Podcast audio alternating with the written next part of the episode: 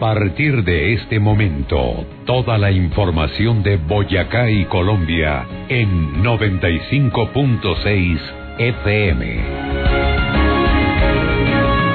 Boyacá Noticias, la actualidad departamental y lo que pasa en el país. Boyacá Noticias, en la frecuencia de los boyacenses, 95.6 FM. Boyacá Noticias, la medida exacta de la información.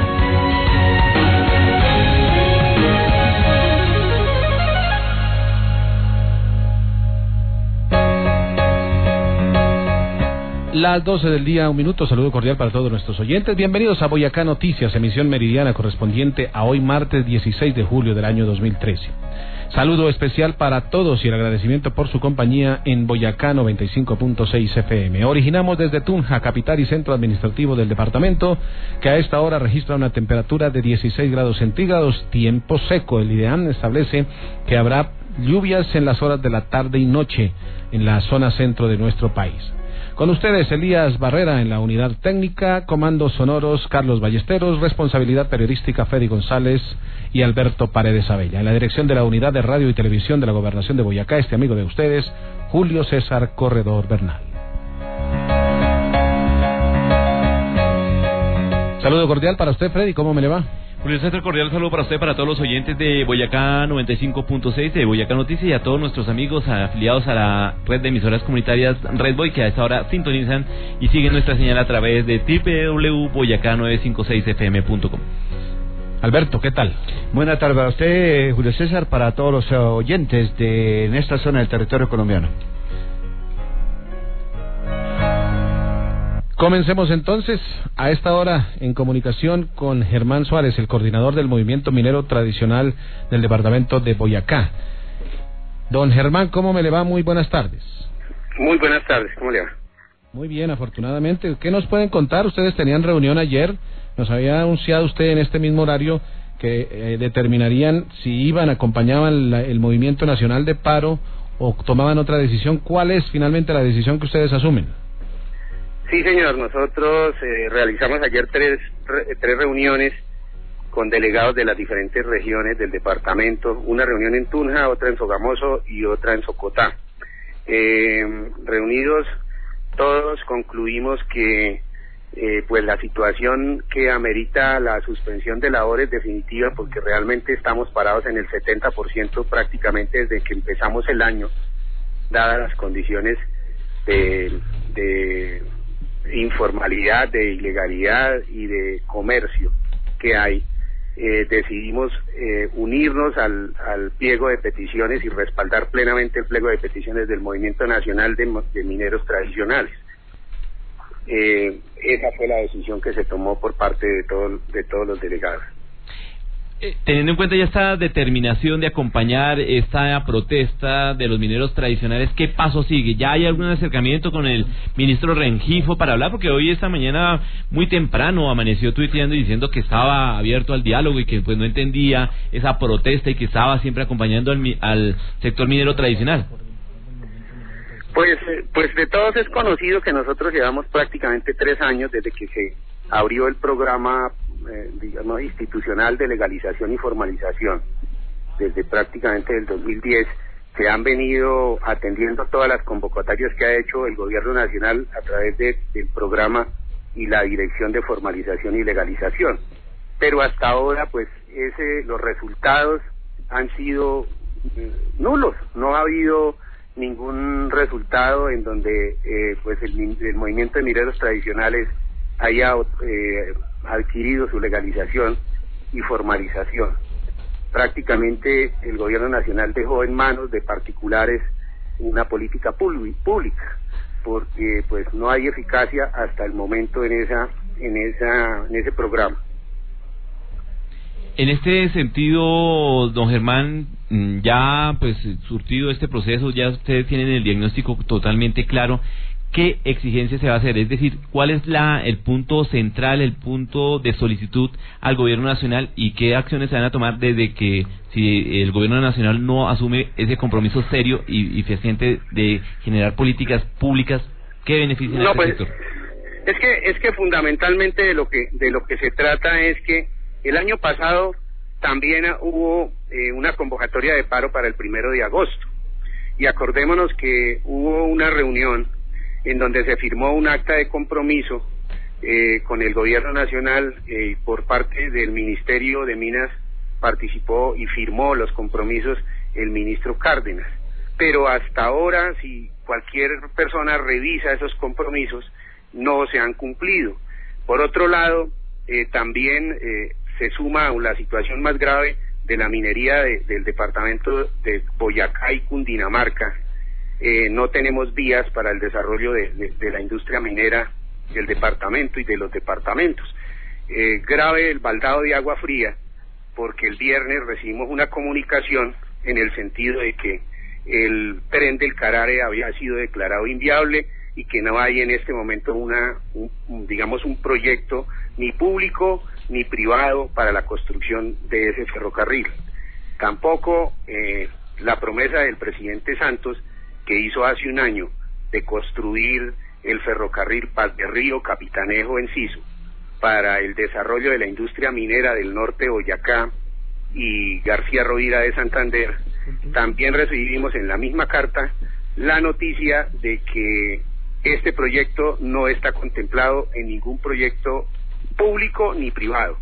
Por ende, el- la industria minera, no solamente titulada, sino la no titulada también, pues quedó sin infraestructura para el desarrollo. O sea, la locomotora minera anunciada es una carretilla de mentiras. Y, y entonces, ¿cuáles son las solicitudes puntuales? Es decir, Pues ¿cuáles es son las medidas de hecho o qué, o qué medidas van a tener en cuenta? Porque usted ayer No, pues es que estamos pues, parados. nosotros hemos confiado en, en- en el programa gubernamental de legalización y, forma- y formalización. Ahí están las propuestas. El gobierno en 18 meses sacó tres decretos y el, digamos la población minera informal y tradicional está confiada en que esas propuestas, en que la comunidad minera invirtió dinero y capacidad técnica para presentar sus solicitudes, pues surtan algún efecto. Pero, pero es muy triste para, no solamente para el sector minero, sino para toda la población colombiana, que programas institucionales no tengan eficacia. Bueno, el presidente de la República ha dicho que si tienen que actuar, en el momento que tengan que actuar, lo harán con firmeza, manifestando que, que detrás del paro minero hay actores ilegales. Pues nosotros estamos en el departamento de Boyacá y aquí el departamento de Boyacá, su primer renglón económico es la minería y el 70% de la producción minera de carbones depende del sector informal. Entonces, aquí en Boyacá no aplica eso porque nosotros aquí todos nos conocemos y nosotros sabemos quiénes somos de cada región y aquí prácticamente los explotadores de minas de carbón y de, de calizas y de eh, materiales de construcción somos conocidos todos. A nosotros nos ha comprado eh, las alcaldías, las gobernaciones, con los materiales que nosotros explotamos se han construido los edificios institucionales, las carreteras, los hospitales, absolutamente todo. Entonces, ese, esa premisa puede ser que aplique en algún sector del país, pero para el departamento de Boyacá eso no aplica, nosotros nos conocemos todos. ¿sí? Además, esa generalización demuestra una vez más como la capacidad del Estado en tener responsabilidades individuales, porque es que esas acusaciones son muy particulares en el sentido de la penal. Si hay, si hay actores, si hay actores que son delincuentes, el Estado está en todo el deber de individualizarlos y judicializarlos. Pero no es un sector completo, porque eso es como si los colombianos aceptáramos en el exterior que todos somos narcotraficantes porque existió Pablo Escobar. Eso es ridículo. Bueno, muy bien.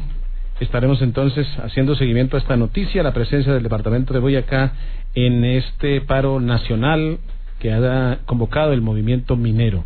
Germán Suárez, coordinador para el departamento de Boyacá de la minería tradicional, aquí a través de Boyacá 95.6 FM. Le deseamos una feliz tarde.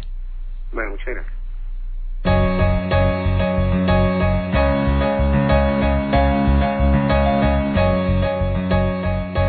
Boyacá 95.6 FM, porque los oyentes tienen derecho a la verdad. Continuamos con la información, Alberto. Hay una noticia que en este momento genera varias reacciones frente a la decisión que se toma ya oficialmente de tumbar definitivamente el cobro extra que se estaba haciendo a los usuarios de telefonía celular y que era aplicado básicamente para el impulso del deporte. Efectivamente, Julio César, ya hay mucha preocupación en la dirigencia deportiva del departamento de Boyacá y básicamente de quienes están al frente de las ligas eh, cada una de las disciplinas ante la sentencia del Consejo de Estado en la cual deja en firme una decisión adoptada por el Tribunal Contencioso Administrativo de Boyacá. Recordemos que hace por lo menos eh, unos tres años el eh, Tribunal Contencioso Administrativo de Boyacá profirió fallo en primera instancia donde se daba razón a seguir manteniendo el cobro por el servicio de telefonía celular. En este momento tiene en vilo esta mm, medida del Consejo de Estado, este fallo, en, relación a la dirigencia regional del deporte porque la sentencia resolvió una acción de nulidad y restablecimiento del derecho impetrada en contra de la ordenanza número 27 del año 2001 que creó una contribución con destino al deporte, una nacional con eh, lo cual se distribuyen los recursos económicos por el orden de, de dos mil millones de pesos para los municipios, pero también la otra de carácter regional contemplada en la misma ordenanza que maneja Indeporte Boyacá con una cifra superior a los los 2.400 millones de pesos. En esta instancia, los dirigentes del departamento de Boyacá del deporte están preocupados porque podríamos irnos a 20 años atrás. Es decir, el, el deporte quedaría nulo en cuanto a ayudas eh, económicas. Sí, es una situación bastante complicada para el deporte en el departamento de Boyacá y en el país. Muchos departamentos, muchas eh, entidades territoriales eh, sufragaban los gastos en materia deportiva con esta sobretasa que había a la telefonía celular.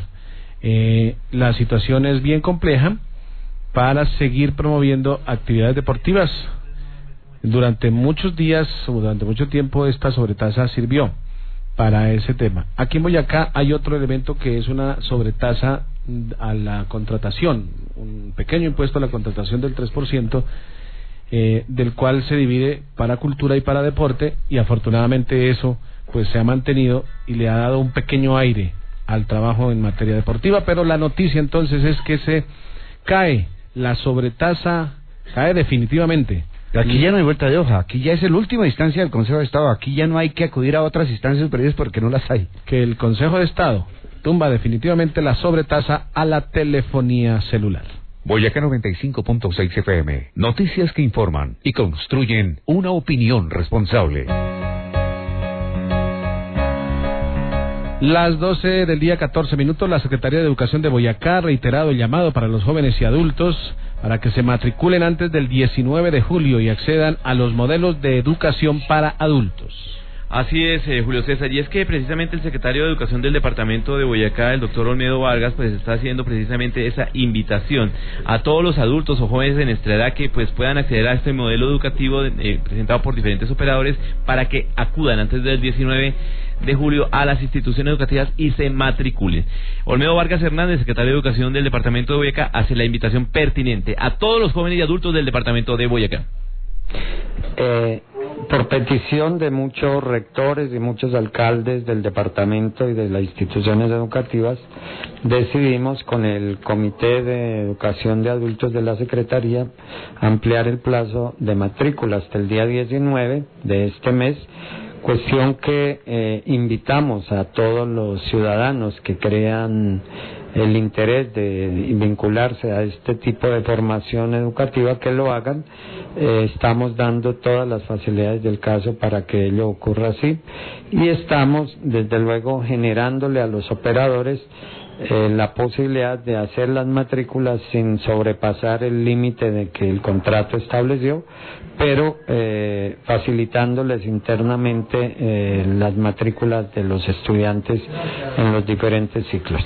¿Qué tienen que hacer precisamente las personas interesadas? ¿A dónde tienen que acudir para hacer ese proceso de matrícula e inscripción?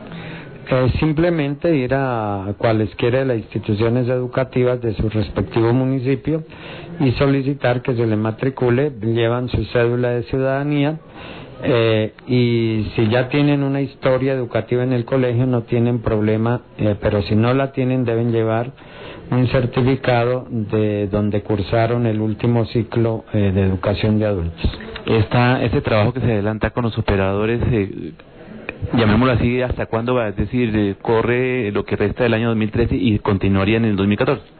El contrato se hizo hasta eh, finalizar, hasta mediados del mes de diciembre, eh, y por tanto ellos han presentado un cronograma eh, donde se van a realizar las eh, actividades académicas normales, pero además un calendario donde se va a implementar un proceso de intensificación del trabajo educativo con todos los estudiantes.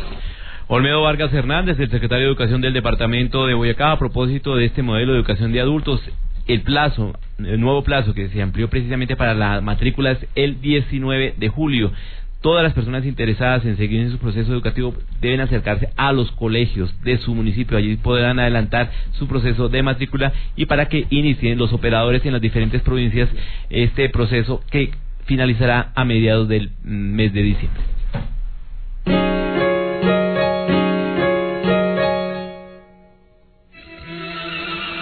Cuando voy de pasajera es ocupar mi debido lugar dentro del vehículo sin invadir el espacio de los demás, velando por la comodidad y seguridad de todos. Yo soy Tránsito Segura. En el IPOI te ayudamos a saber más sobre el tránsito. Boyacá, orgullo vial. Boyacá Noticias, Fuerza Informativa. En una nueva comunicación oficial, el ministro del Interior, Fernando Carrillo, notificó al alcalde de Tunja la aprobación de un segundo proyecto por 4.348 millones de pesos, dineros que serán invertidos en seguridad para la capital boyacense. Los dineros aprobados están enmarcados dentro de la estrategia de seguridad y vigilancia por cuadrantes para la dotación de elementos de movilidad y comunicación que le permiten al pie de fuerza de la capital boyacense realizar su labor operativa de manera eficiente. Con los dineros aprobados se adquirirán 40 motocicletas y 25 vehículos multipropósito, es decir, equipados con cámara de video y GPS, entre otros elementos. Murió Mario Lacerna Pinzón, fundador de la Universidad de los Andes. De 90 años, falleció en las últimas horas en la ciudad de Ibagué. Fue senador, embajador de Colombia en Francia y en Austria y se desempeñó como rector de la Universidad Nacional y de los Andes. Según informó la universidad, el cuerpo será velado y mañana miércoles en esa institución. La Serna Pinzón, considerado uno de los personajes más influyentes de Colombia, fundó la Universidad de los Andes a los 24 años. De hecho, uno de los edificios lleva su nombre. El momento más importante de mi vida fue cuando decidí que en Colombia cabía un sistema universitario de inspiración anglosajona, dijo la Serna en el año 2007. En la Universidad de Columbia, Estados Unidos, estudió matemáticas e hizo un posgrado en filosofía en Princeton, Nueva Jersey, y fue senador por la Alianza Democrática del M19. Uno de los hechos memorables fue el encuentro que mantuvo con Albert Einstein, tras el cual nació una amistad con el científico más importante del siglo XX. Al menos 54 hospitales que hacen parte de la red pública de Boyacá presentan alto riesgo como consecuencia de las suntuosas deudas que hoy tienen las EPS del régimen subsidiado, lo que ha iniciado una inadecuada prestación de servicio a la ciudadanía, especialmente a las personas de bajos ingresos económicos, según lo anunció el secretario de Salud de Boyacá, Guillermo Orjuela Roballo, quien aseguró que esta situación, junto a la inapropiada administración, también ha generado un inapropiado manejo del presupuesto, una eficiente planeación, el desborde de contratación e irregular atención médico-asistencial a la población de bajos ingresos económicos. Un total de 200 familias de Puerto Boyacá víctimas de la ola invernal de 2011 y 2012 tendrán vivienda digna gracias a los recursos de regalías. No había, nos habían prometido que seríamos reubicados y ahora, en la administración de este alcalde y con plata de regalías, esa promesa es realidad, afirmó Eilma Vélez, presidente de la Junta de Acción Comunal del barrio Chambacú, situado al margen del río Magdalena. El proyecto fue presentado al local municipal el 3 de octubre pasado y el 8 de enero comenzaron las obras.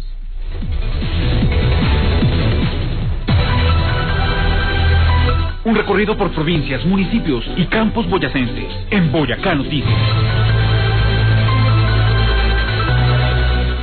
A las 12 del día, 21 minutos, saludamos en Claveriana Estéreo, en el municipio de Puerto Boyacá, a William Sánchez. Su información.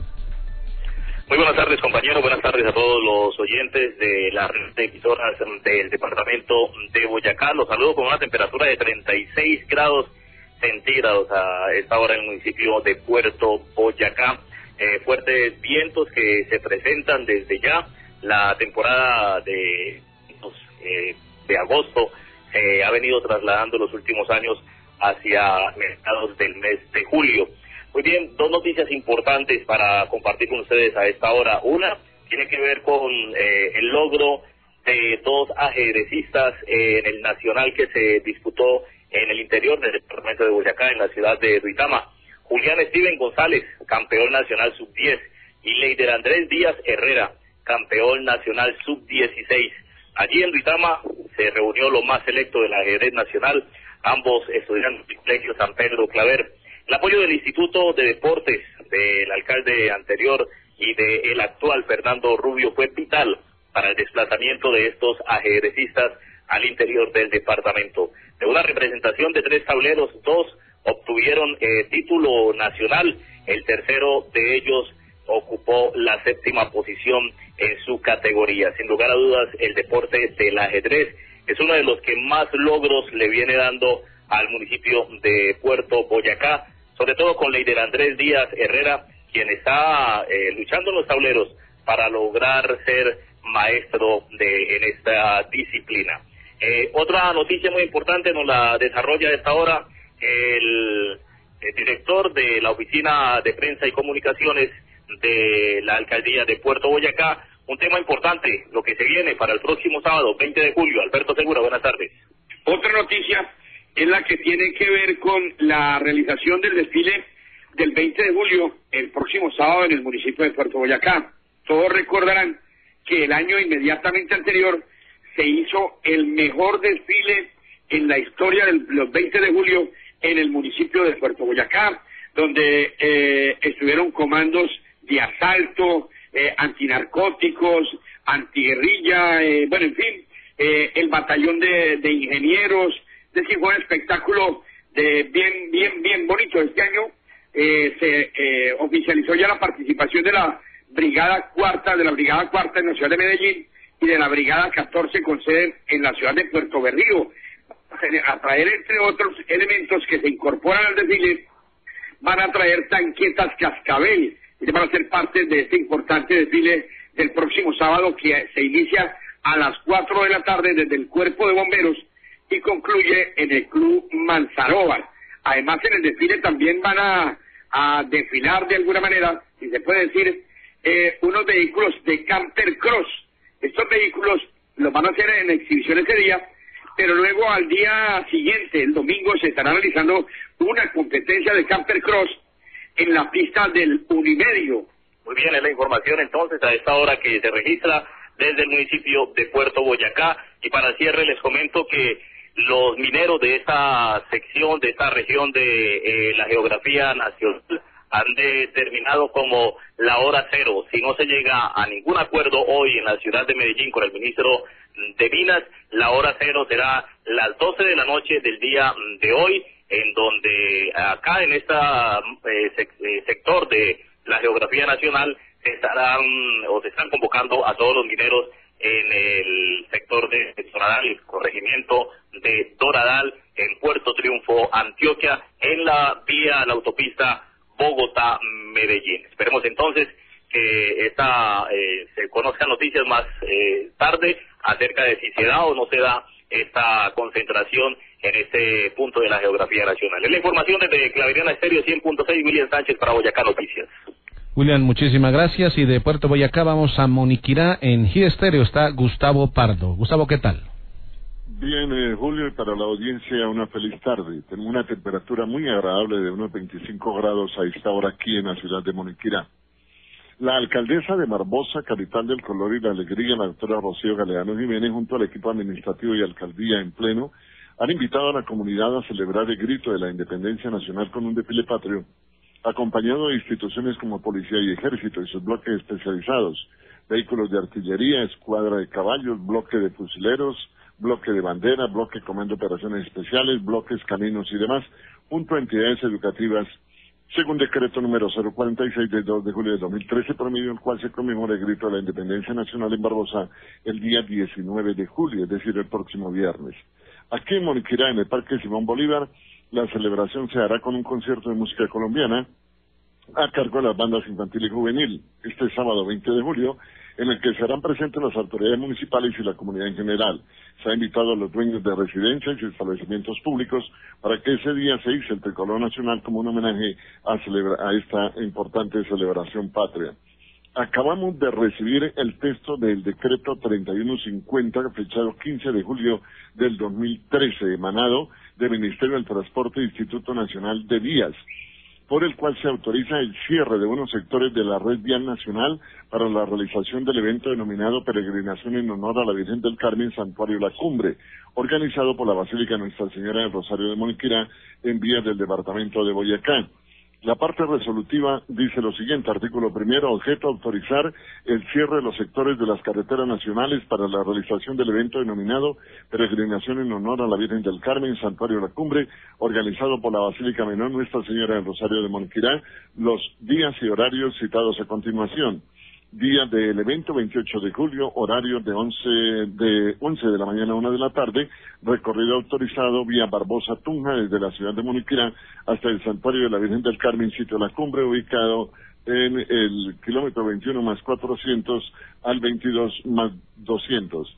En caso de que el recorrido del evento comprometa el uso de vías municipales y o departamentales, se requerirá autorización expresa previa de los respectivos entes territoriales, reza el respectivo decreto. Y hay pues una serie de mm, medidas que deben tomar, medidas preventivas necesarias para evitar riesgos a los deportistas especialmente este decreto está firmado por Wilson Antonio Jaime Barbosa, su director técnico de apoyo del Ministerio del Transporte. Realmente es una resolución, la 03150, fechada 15 de julio del 2013. En resumen, las noticias que les hemos presentado desde Giro Estéreo, leídas por Gustavo Pardo. Una feliz tarde para ustedes.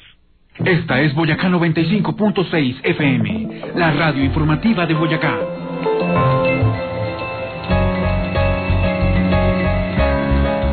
Las 12 del día 28 minutos, seguimos en la información de Boyacá 95.6 FM, saludando a todos nuestros oyentes en todo el departamento de Boyacá que nos acompañan a través de las diferentes estaciones comunitarias. Más de 60 estaciones que a esta hora a través de la Internet reciben nuestra señal para entregarla a cada una de las regiones y conocer qué está pasando en nuestro departamento y en el país y cómo se está trabajando, como en el caso de la Casa de Boyacá en Bogotá, que está realizando importantes contactos para buscar la cooperación nacional e internacional a través de diferentes proyectos. La idea es viabilizar proyectos que tengan el acompañamiento de instancias nacionales e internacionales. Así lo ha dicho Mari Luz Ferrer, quien es la directora de la Casa de Boyacá en la ciudad de Bogotá, y quien ha anunciado que se están trabajando en dos áreas fundamentales, la parte agrícola pecuaria y lo que tiene que ver o relacionado con la base fundamental del desarrollo de esta región del territorio colombiano como es el turismo.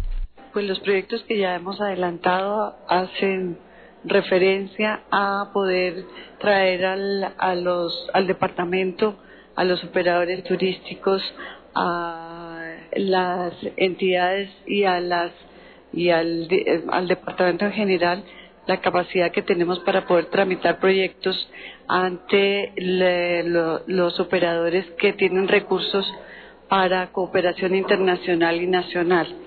Es decir, ya estamos haciendo contactos en el caso específico con, eh, eh, con aliados muy importantes como la Asociación de Municipios y con la entidad que es la APC, Asociación Presidencial para la Cooperación, para adelantar proyectos en el área de agricultura, de salud, de educación, que puedan tramitarse y poder obtener esos recursos. Digamos, esa es una de las tareas más importantes de la Casa de Boyacá, que es poder hacer el contacto entre el interesado, llámese secretarías, llámese municipios, con las entidades que tienen el manejo de esos recursos. En este caso, eh, la APC, que es la Agencia Presidencial para la Cooperación, es quien tiene la facultad dada por la presidencia, es decir, lo que se quiere es que todos los recursos de cooperación sean manejados a través de esa entidad y con ellos es que estamos haciendo el contacto. Nuestra tarea es llevar de la mano al, al departamento, al municipio, a la entidad que quiera conseguir un recurso hacia esas entidades que son las que aportan. Luz Mariluz Ferrer, la directora de la Casa de Boyacá en la ciudad de Bogotá. Igualmente se está trabajando en la implementación de los denominados puntos de información turística. Ya se han eh, inaugurado dos, se proyectan dos más. Uno está funcionando en Villa Leiva, otro hasta ahora medianamente está funcionando en la ciudad de Tuna. Boyacá Noticias, con seriedad y alto grado de responsabilidad. 31. A esta hora estamos en compañía del señor alcalde del municipio de Samacá, Luis Aponte. Viene ya promoviendo lo que es el vigésimo segundo concurso nacional de tractomulas en reversa y la vigésima primera feria automotriz. Samacá, 22 años marcando la diferencia. Señor alcalde, ¿cómo me le va? Muy buenas tardes. Eh, gracias, Julio César, muy amable. Buenas tardes para todos los oyentes y agradecerle a la mesa de trabajo por esta oportunidad que me brinda para invitar a todos los boyacenses para que el 26 y 27 de julio nos acompañen a Samacá en una edición más del concurso nacional de tractomulas. Eh, celebramos la edición número 22 y la verdad que tenemos una programación eh, muy variada, un festival del transporte que queremos hacer el reconocimiento a toda la familia transportadora de Boyacá. Un evento que ha sido catalogado como de primerísima calidad en el territorio colombiano teniendo en cuenta, y aparte el que se hace en el departamento de Cundinamarca, ¿cuántos participantes, de qué regiones del territorio colombiano hasta el momento han confirmado, alcalde? Eh, sí, señor. Eh, para este año eh, hemos limitado el número de participantes, hemos dado, queremos darle otra dinámica al evento, donde se convierta en un verdadero festival. Vamos a tener 30 conductores. para esto hemos venido evaluando pues la trayectoria de cada uno de ellos. Vamos a tener los 30 mejores exponentes y realmente pues los protagonistas eh, por orgullo son boyacenses. jugamos de local en Samacá, están de Duitama, de la misma capital del departamento y del vecino departamento de Cundinamarca. Son donde eh, la historia nos dice y donde el número de participantes han venido eh, año a año concursando en este certamen. La actividad del concurso ha crecido a tal punto de que se genera también una feria automotriz que también va con su vejésima primera versión. ¿Qué características tiene esta feria? ¿A quién le interesa? ¿A quién está dirigida? Para que nuestros oyentes en el departamento, si de pronto tienen alguna posibilidad de ir, eh, accedan también a este evento, porque no solamente se trata del concurso como tal. Sí, Julio César, la verdad que el enfoque nuestro es también abrir una vitrina donde las diferentes empresas afines al sector eh, transportador y al sector automotriz puedan participar eh, ofreciendo sus productos, bienes y servicios. Es una feria donde vamos a tener las empresas más importantes del país, eh, empresas de diferentes regiones de Colombia, en marco del parque principal. Esto hace pues que el escenario sea propicio, ya que ahí se han hecho buenas, interesantes transacciones, negocios, se hacen ruedas de negocios durante el evento, en lo cual pues esto nos convierte también que la, la economía se dinamice y que haya eh, las personas que son afines a esta actividad tengan una buena posibilidad de adquirir eh, productos con precios de promoción. Eso le voy a preguntar. Allí, el que tiene su, su, su negocio en el campo automotriz ofrece y las personas que necesitan de pronto algún insumo en ese sentido lo encuentran a precios económicos, carros, llantas, todo eso. Lubricantes, todos los accesorios para un vehículo. En Samacá, eh, ellos eh, realmente es una feria. Hay unos descuentos especiales y lo hacen en marco de esta actividad. Se hace una alianza con ellos y, el propósito es estar cerca a su cliente y puedes ofrecer precios realmente cómodos. Desde el carro más pequeño hasta más grande, me imagino, hay elementos. Sí, señor. Desde el carro más pequeño hasta una tractomula encontramos. Su Renault 4 eh, ahí. encontramos esa esa oferta esa oferta para para todo tipo de vehículos. Alcalde. ella puede cambiar su carro sí, claro. No, creo que lo decía. Alcalde le iba a hacer una pregunta. Eh, teniendo en cuenta que en este momento pues ustedes van a seleccionar lo mejor de lo mejor en el tema de conductores hay algunas eh, pruebas específicas también para ellos o pues siguen las mismas eh, pruebas tradicionales que se han venido presentando en Samacá no, es, es la tradicional, pues, el escenario que nosotros tenemos es, es un escenario natural único, se hace por las calles del municipio y la prueba principal es en reversa. El vehículo va totalmente articulado, que es el cabezote y el tráiler. El tráiler mide 13 metros más el cabezote y realmente lo que nosotros eh, miramos va a ser el, el tiempo hay conductores que durante los últimos cinco años han estado entre los diez primeros. Ese va a ser uno de los uno de los parámetros. También la experiencia en la conducción, porque necesitamos personas que eh, eh, ofrezcan un buen espectáculo y también pues la seguridad y la integridad de, de todos los que participan en este certamen. Es un espectáculo supremamente llamativo, además de, de la de lo sabroso que es ir a Samacá, disfrutar la gastronomía, su gastronomía, disfrutar esos milagrosos. A llaman- hora mediodía hablando de llaman los milagrosos. Ustedes miran a ver si el alcalde les trajo. No, No. vayan a Samacá. en los famosos calados. En fin, de disfrutar un día muy ameno en esa in- lindísima región de nuestro departamento. De, de- se disfruta de un espectáculo sin precedentes.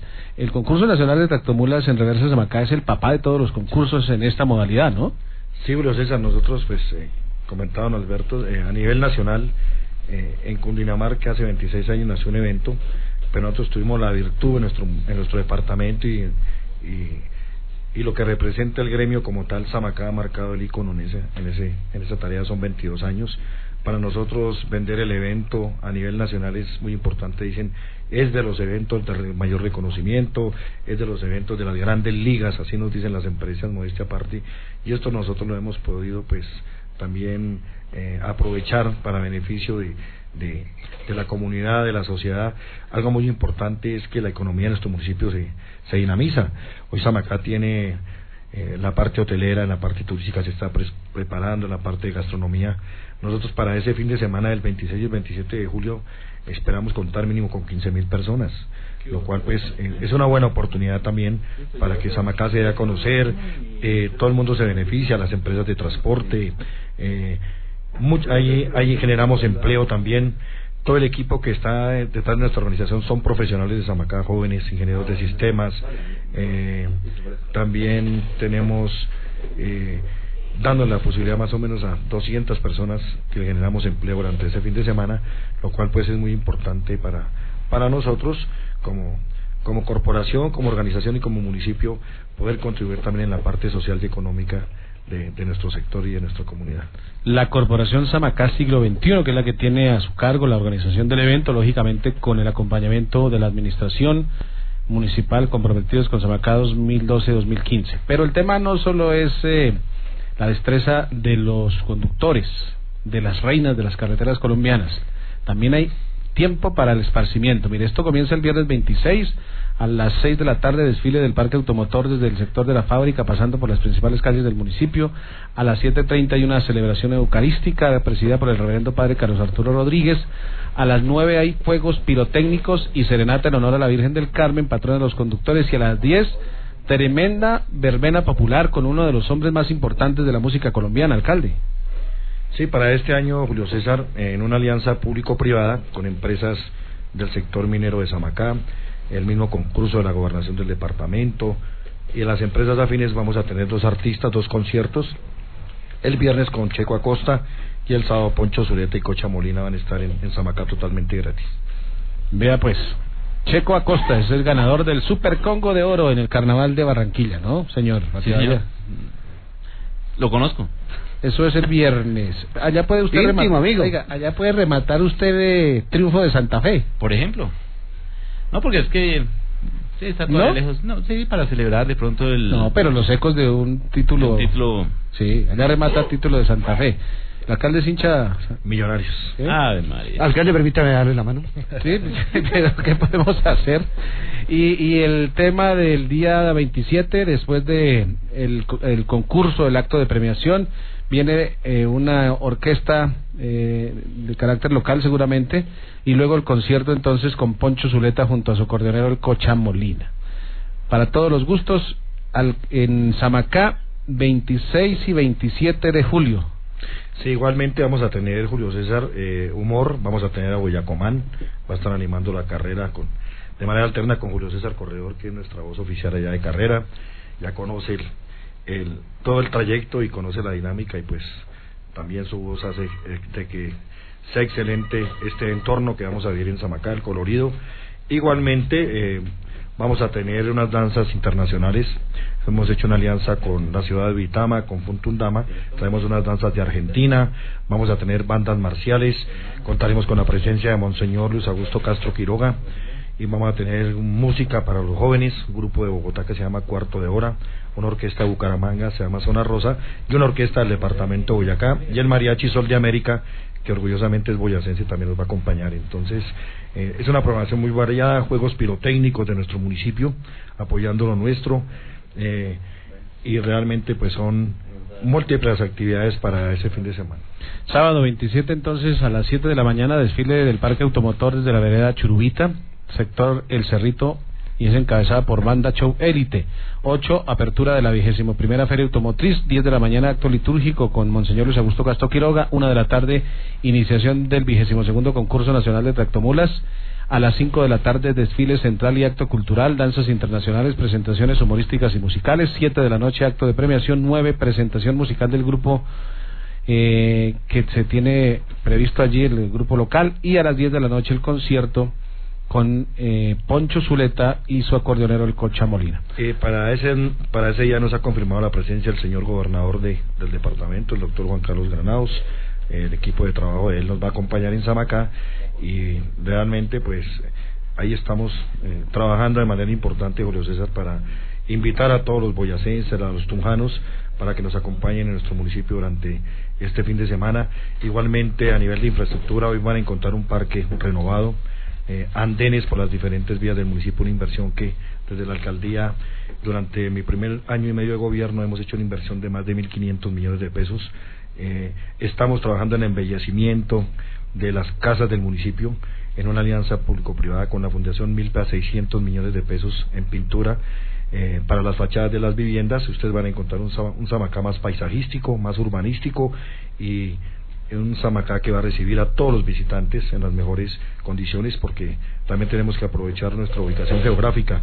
Bogotá, Puente, Boyacá, Samacá, Villa de Leipa, pues es un trayecto muy importante, estratégico y Samacá tenemos que convertirlo también en un gran destino turístico. Tenemos historia, tenemos gastronomía, tenemos paisaje y desde la Administración Municipal tenemos claro que con este tipo de eventos articulamos y desarrollamos la dinámica propia de nuestra región y de nuestro departamento. Y veo que tienen alcalde que le está poniendo el pecho a todas estas actividades. ¿Nos puede dar un adelanto usted de los cuentachistes del mano a mano con Boyacomán? Lo dijo el alcalde, que sí o no, que va a estar allá.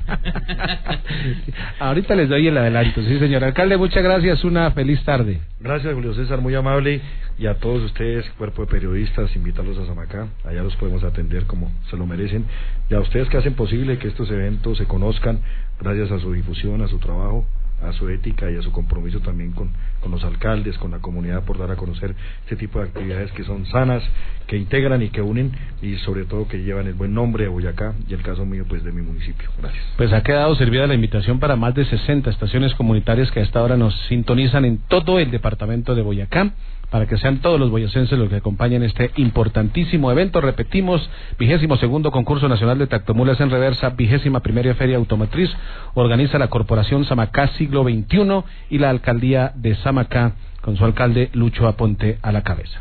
Boyacá Noticias, Fuerza Informativa.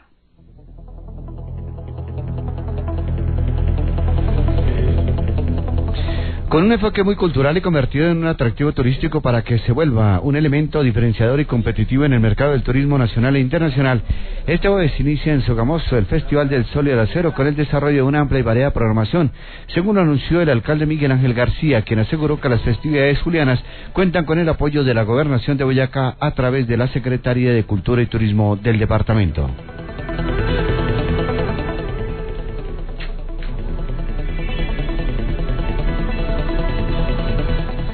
El presidente Juan Manuel Santos y el presidente de Venezuela, Nicolás Maduro, se reunirán este lunes en zona fronteriza. Los presidentes de Colombia y Venezuela, Juan Manuel Santos y Nicolás Maduro, anunciaron que este lunes mantendrán su primer encuentro bilateral. La reunión se realizará en la zona de frontera en ambos países. El lunes nos reuniremos con el presidente Maduro en la frontera para hacer una revisión completa del estado de relaciones bilaterales, escribió Juan Santos en su cuenta oficial de Twitter, arroba Juan Manuel Santos. La ministra de Justicia y Derecho, Rudestela Correa Palacio, firmó los convenios para la construcción de un centro de convivencia en Puerto Caicedo, Putumayo, y una casa de justicia en Villa de Leyva, aquí en el departamento de Boyacá. Con este anuncio se completan 83 casas de justicia construidas y en funcionamiento en el país y tres convenios firmados en este año para la construcción de Morales, Cauca, Rovira, Tolima y Supia a Caldas. En cuanto a centros de convivencia, el país ya cuenta con 32 establecimientos y los convenios firmados este año para la construcción en Piendamó, Cauca y en Puerto Caicedo, Putumayo. Una reestructuración de cada una de las áreas para darle un evento eh, con lustro y con eh, un tinte altamente académico donde los niños sean no solo los protagonistas sino los beneficiarios en procura de masificar el amor y la participación en las variadas manifestaciones artísticas autóctonas que posee esta región del país llevan a cabo los organizadores del Festival Internacional de la Cultura, según lo expresa el director ejecutivo Ricardo Bautista Pamplona, quien anunció que nueve líneas hacen parte de la actividad en cumplimiento de las políticas que promueve el señor gobernador de Boyacá, Juan Carlos Granados Becerra. Un recorrido por provincias, municipios y campos boyacenses en Boyacá Noticias. 36 minutos, José Alfredo del Prado, desde La Voz del Lago, en el municipio de Aquitania. Muy buenas tardes. A ver, José Alfredo. En esta señal informativa de Boyacá 95.6 FM, la emisora de los boyacenses y nuestro recorrido regional. Intentamos una vez más con Aquitania, José Alfredo del Prado. ¿Cómo me le va? Muy buenas tardes, compañeros en la capital del departamento y en todo Boyacá, pues en la provincia de Red Boy. Acaba de concluir aquí en el Templo Parroquial de Aquitania el oficio religioso que se realiza cada año el 16 como homenaje a la Virgen del Carmen en una labor social que hace año tras año la Asociación de Transportadores y Agricultores de Aquitania, ASOATRA. Hoy no es un martes normal en Aquitania, como pudiese ser en todo el país, el día 16 de julio en Aquitania es un día festivo, se paralizan todas las actividades, tanto de agricultura como comerciales y demás, con el objeto de rendir homenaje a la Madre del Carmen. Son los 50 años de la asociación, la Luna de oro que se cumplen hoy, y Monseñor a Luis Augusto Castro Quiroga pues ha estado presidiendo este importantísimo evento que reúne a cerca de 300 socios y a más de un millar de feligreses hoy en el templo parroquial de Aquitania. Pero hemos eh, averiguado, como señor Augusto Castro Quiroga, ¿qué piensa la Iglesia Católica en Colombia frente a los diálogos de paz en La Habana? ¿Qué piensa frente a los sucesos que está ocurriendo en Norte de Santander? Le decimos buenas tardes y cuál es su concepto. Bueno, lo en cuanto a lo que está sucediendo en Cuba es sencillamente un apoyo, un apoyo a este proceso de paz, eh, orando para que sea un proceso que culmine positivamente que no tengamos una destrucción tan grande como la que tuvimos en el campo durante muchos años y que verdaderamente la guerrilla tenga esa valentía de decir basta, porque ya está fuera de tiempo. Y preocupa mucho lo que está sucediendo en otras partes del país. Es como una cadena que empezó pues con los cafeteros y siguió con los eh, paperos y siguió con los lecheros y ahora están listos los mineros y luego ya los campesinos. Esperamos que el gobierno se, se todo esto positivamente y que los problemas sociales les dé una respuesta social, no una respuesta militar, porque hacemos para este tipo de problemas. Ahora particular, ¿cómo recibió el mensaje del Papa frente a la utilización de carros lujosos por parte de la Iglesia? Ah, bueno, pues eh, los medios vinieron a preguntarme, yo les conté que cuando estaba yo en San Vicente del Tehuán tenía un carro espectacular que era un Toyota de esos con fuerza potente, porque era la única manera de enfrentar los seis meses de barro que se vivía allá Monseñor Luis Augusto Castro Quiroga, a propósito de estos temas interesantes en el país, y hay que decir que la festividad concluye con un desfile de por lo menos unas 2.000 motocicletas y cerca de 1.000 vehículos entre Aquitania y el sitio La Peña, orillas de la Goto. Formación con José Alfredo del Prado para 95.6 y Red Boy en el departamento. Buenas tardes. Muy buenas, eh, muchas gracias, José Alfredo, muy amable por la información. Vamos ahora a Sochaquira Estéreo en Guayatá. Arnulfo Martínez, muy buenas tardes. Julio César, buenas tardes y a todos los oyentes 95.6 Boyacá Noticias y la red de emisoras comunitarias en el departamento de Boyacá, afiliadas Red Boy. La Dirección Administrativa de Servicios Públicos de Guateque está adelantando una importante campaña invitando a la comunidad sobre la importancia de hervir el agua como medida fundamental para prevenir enfermedades en diarreicas agudas severas. Esta campaña es con motivo del invierno, ya que el agua lleva, el agua llega turbia y aumenta la cantidad de sedimentos, alterando el color del agua de la fuente de abastecimiento del acueducto del municipio de Guateque. Es así que se invita a la comunidad a hervir el agua, por lo menos para el, para el consumo humano, por lo menos unos tres minutos. Si una enfermedad quiere prevenir el agua, debe servir. Campaña de la alcaldía de Guateque la administración y la Dirección de Servicios Públicos. De otro lado, el municipio de Tibirita, Cundinamarca, municipio que limita con Guateque y La Capilla, que también está haciendo parte de la región del Valle de Tenza y la región de los Almeidas, tiene programado con la parroquia Nuestra Señora de los Dolores de Tibirita, la alcaldía municipal, el consejo, la junta organizadora, Sotras Tibirita y transportadores en general, para este próximo sábado 20 de julio y el domingo 21 la celebración de la fiesta de la Virgen del Carmen con una importante mm, programación entre la que se destaca la conmemoración de la Nueva Granada el 20 de julio de los 400 años, 420 años de la Fundación de Tibirita celebraciones eucarísticas, cabalgatas, actos culturales, deportivos y recreativos conformarán esta importante celebración de la fiesta de la Virgen del Carmen en Tibirita, Cundinamarca, repito, municipio que linda muy cerca aquí al Valle de Tenza, Aguateque y al municipio de La Capilla. Compañeros, un feliz resto de día eh, y hoy día de la Virgen del Carmen que los guarde y los acompañe. Muchísimas gracias, Arnulfo, muy amable. Vamos ahora al municipio de Guateque. Allí está el jefe de prensa de la administración, Javier Hernández. Javier, ¿cómo me le va? Eh, Julio César, muy buenas tardes, ¿cómo estamos? Eh, pues en el municipio de Guateque hay varias cosas. En este momento, el jueves se está programando una visita del secretario de Salud, Rodrigo Ramírez Omada, que va a estar en el Hospital Regional del Valle de Tensa en, con sede en Guateque para analizar desafíos y retos a corto plazo con estrategias que tienen que ver con la parte financiera, tecnológicos, comunitarios, entre otros casos. Y por otra parte, el viernes va a estar 56 eh, personas del campo visitando Corferias. Hasta esto lo dirige la doctora Rocío Lobato, que es directora del convenio ICA. Y luego para la próxima semana tenemos varias cosas que estaremos informando justamente a través de esta estación de radio de la gobernación, Julio César. Muchísimas gracias, eh, Javier, muy amable. Una feliz tarde. Una tarde feliz para ustedes y que pasen muy buen día.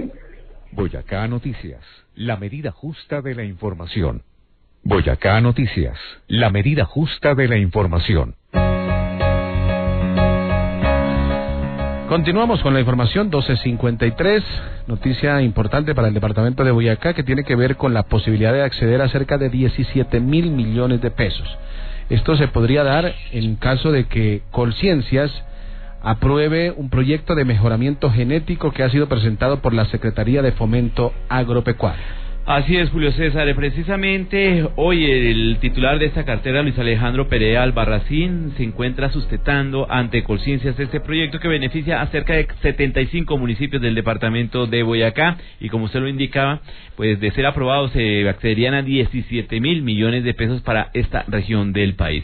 Precisamente el titular de la Secretaría de Fomento Agropecuario, Luis Alejandro Perea Albarracín, nos explica la trascendencia de este proyecto. Sí, este es un proyecto que a propósito vamos a defender en el día de hoy en la ciudad de Bogotá en Colciencias. Hemos sido citados para el efecto eh, después de haber surtido toda una serie de filtros y de requisitos que las diferentes instancias, tanto en el departamento como en la nación, exigen, pero para nosotros ya es satisfactorio y es un buen síntoma el que Colciencias nos haya citado para defender nuestro proyecto. Esperamos que la defensa sea exitosa y que en concreto se puedan apropiar eh, los 17 mil millones de los que se trata este proyecto de gran envergadura para que el departamento pueda desarrollar un programa eh, ambicioso, pero sobre todo en procura de que eh, la productividad del sector pecuario ganadero, ovino, caprino y bovino, sea lo que el departamento requiere y permita también ello generar un ingreso alterno y suficiente para los pequeños productores. Vamos a hacer mejoramiento genético mediante el uso de tecnologías de punta, vamos a hacer mejoramiento genético mediante todo un proceso en donde desde la caracterización, la identificación y el seguimiento y la evaluación vamos a garantizar que los principales indicadores productivos del departamento hoy en día críticos mejoren sustancialmente al cabo de los próximos dos, tres años. ¿Cuántos productores se verían beneficiados con estos 17 mil millones de pesos? Pues eh, nosotros lo estamos remitiendo más que a productores a población para que estadísticamente se convierta en una muestra aceptada. Y desde esa perspectiva vamos a trabajar con el 1% de la población total del departamento de Boyacá. Eh, en eh, 75 municipios y mm, la intención es que esa muestra, le digo, sea confiable y a partir de, ahí, de allí podamos entonces nosotros tener nuestra base de datos, la cual debe ser eh, permanentemente nutrida y renovada a efecto de que en adelante entonces las decisiones que se tomen en torno a este importante renglón no sean tanto de percepción o de conjetura, sino de eh, estadística y hechos ciertos y concretos.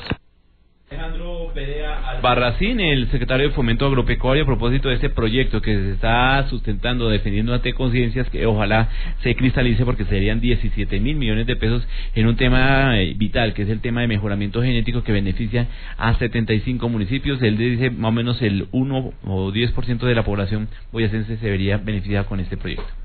Boyacá Noticias, la energía informativa de nuestra región. Bueno, hoy es martes, ¿no? Martes todo el día, todavía nos quedan 12 horas. Martes de danza. Martes de danza y noche de danza. Mexicana. Mexicana porque comienza hoy y cada 15 días se va a tener por parte de la Secretaría de Cultura y Turismo de Boyacá y seguro manifiesta Sofía Fonseca, coordinadora del área de danza de esta dependencia de la gobernación de Boyacá, lo relacionado con la noche de la danza, con el propósito de posicionar, promocionar las bondades que ofrece el bailar folclóricamente es un programa mm, quincenal que tiene la gobernación de Boyacá para darle espacio a las agrupaciones nacionales e internacionales que vengan a nuestro departamento y también a las departamentales que quieran mostrar su quehacer cultural de la danza en el departamento. Hoy iniciamos el Día Internacional, el Día de la Noche de la Danza con un grupo internacional que es la Compañía de Danza Folclórica de Hidalgo. Ellos vienen desde México. Son 30 parejas acompañadas de un excelente mariachi entonces esperamos a la gente en el auditorio José Moser y cada 15 días vamos a tener una, una, un programa de agrupaciones departamentales, nacionales e internacionales totalmente gratis eh, para celebrar algo que se llama la Noche de la Danza. ¿A partir de qué horas?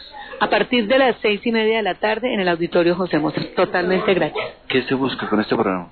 Se busca primero generar públicos, dar un espacio de esparcimiento, no solamente a la ciudadanía, sino a nuestros visitantes, mostrar que eh, Tunja es una ciudad cultural que el departamento está preocupado porque hay muchas actividades que no tienen nada que ver con la formación. La danza de todo modo nos muestra otra cultura, nos acerca a otros países. Nos... Sofía Fonseca, la coordinadora de danzas de la Secretaría de Cultura y Turismo del Departamento de Boyacá. A propósito, seis de la tarde, en el José Noche de Danza. Un recorrido por provincias, municipios y campos boyacenses en Boyacá Noticias.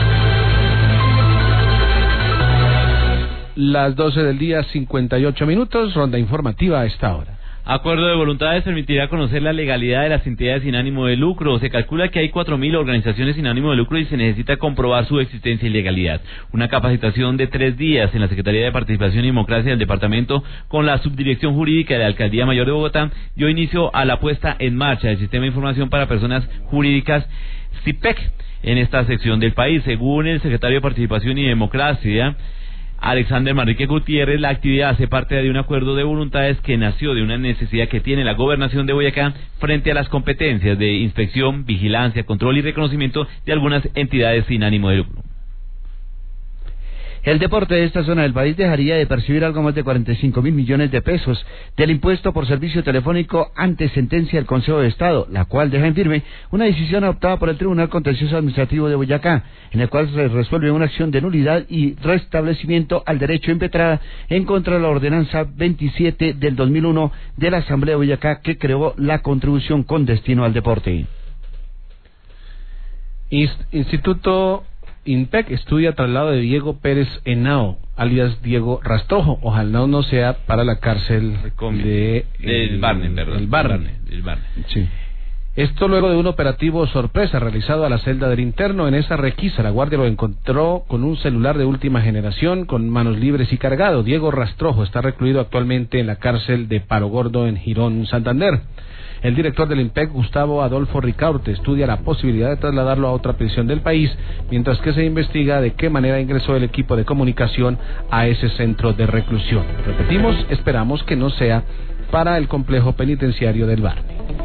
La educación para adultos que se brinda con la Fundación Iteris en Tunja, Sogamoso y las provincias de Ricaurte, Gutiérrez, Lengupá, Oriente y La Libertad se imparte con un apoyo directo del SENA por medio de la movilización de instructores a todos los grupos de estudio matriculados en las instituciones educativas oficiales. Los estudiantes reciben capacitación permanente en las líneas productivas que se desarrollan a través de la realización de proyectos, facilitando así el acceso al aprendizaje de saberes en temas específicos. Los cursos se brindan a partir de la disponibilidad de los estudiantes y la formación de equipos de trabajo que agrupen a 25 estudiantes por ciclo académico. Y rematamos con una información que está generando ya polémica, declaraciones del presidente Juan Manuel Santos ante la presencia de Navi Piller, alta comisionada de las Naciones Unidas para los Derechos Humanos. Ha dicho Santos, no necesitamos más oficinas de derechos humanos de la ONU en nuestro país. El presidente Juan Manuel Santos dejó planteada este martes la posibilidad de que sea retirada del país la oficina de la ONU para los Derechos Humanos a partir de la visita que emprenderá en el país la alta comisionada de las Naciones Unidas para los Derechos Humanos, Navi Pillay. Santos dijo que las necesidades que tenía el país de tener una oficina de las Naciones Unidas para los Derechos Humanos se han ido o, sea, o han venido desapareciendo. La verdad, este es un país en donde continuamente se violan los derechos humanos. En todo sentido, desde el tema de, salud que es un desastre y pues obviamente el conflicto armado que lamentablemente hemos tenido que llevar por varios siglos. Esperemos entonces que sea una posición eh, equivocada en otro, en otro sentido, porque Santos defiende el postulado de que Colombia es un país que tiene los derechos humanos como uno de sus objetivos fundamentales y prioridades. Puede tenerlo, pero la verdad es que sí se requiere el organismo internacional pendiente del cumplimiento, repito, en un país que constantemente ve cómo se violan los derechos fundamentales. La una de la tarde en Colombia, a todos ustedes muchísimas gracias por el acompañamiento. Los invitamos para mañana a las seis de la mañana cuando tendremos Boyacá Noticias, emisión matutina con la dirección de Héctor José Vargas Espinosa. A las doce del día regresaremos con esta señal informativa para todo nuestro departamento. Por ahora, que estén muy bien y una feliz tarde.